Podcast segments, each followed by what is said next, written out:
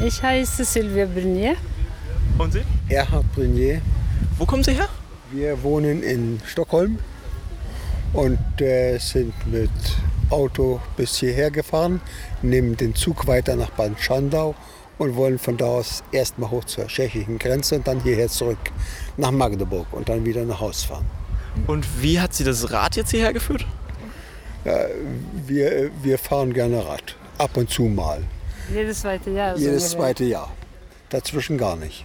Was macht Ihnen beim Radfahren denn Spaß? Ja, wenn man sich wieder hinsetzen kann hinterher. Nein. Das ist, wir fahren gerne, wir machen mal zwischendurch gerne eine Radtour, das ist alles. Wann macht Ihnen Radfahren denn eher so keinen Spaß? Wenn es regnet. Gegenwind. Wenn es regnet Gegenwind. und Gegenwind, ja. ja. Und bergauf mögen wir auch nicht. Da fahren wir die Elbe abwärts mit Risiko für Gegenwind. Haben Sie denn von Ihren Radtouren irgendeine Geschichte, die Sie uns erzählen würden? Irgendwas, so, ein, so eine Erinnerung? Die sind so unmöglich, diese Geschichten. Das ist, äh, wir waren vor zwei Jahren den Main-Radweg und kamen da zu irgendeinem Dorf. Wir haben nie vorgebucht, unsere Unterkünfte. Und dann kamen wir zu einem Ort, da war nichts mehr frei.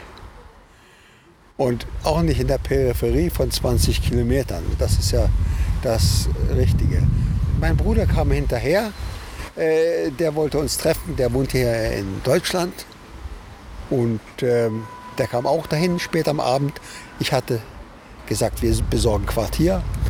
Das gab nichts. Dann saßen wir auf dem Marktplatz bis halb elf Uhr abends.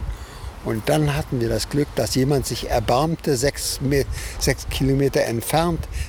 Da durften wir in einer Wohnung übernachten, die überhaupt nicht eigentlich zu, die sie nur ab und zu mal vermieteten. So, die hat uns damals gerettet. Das hat wirklich gut geendet. Mal sehen, wie sie es mal gilt. Wir haben nichts vorgebucht, Jo, bis, bis auf Bad Schandau. Das zeigt sich. Das war die Geschichte.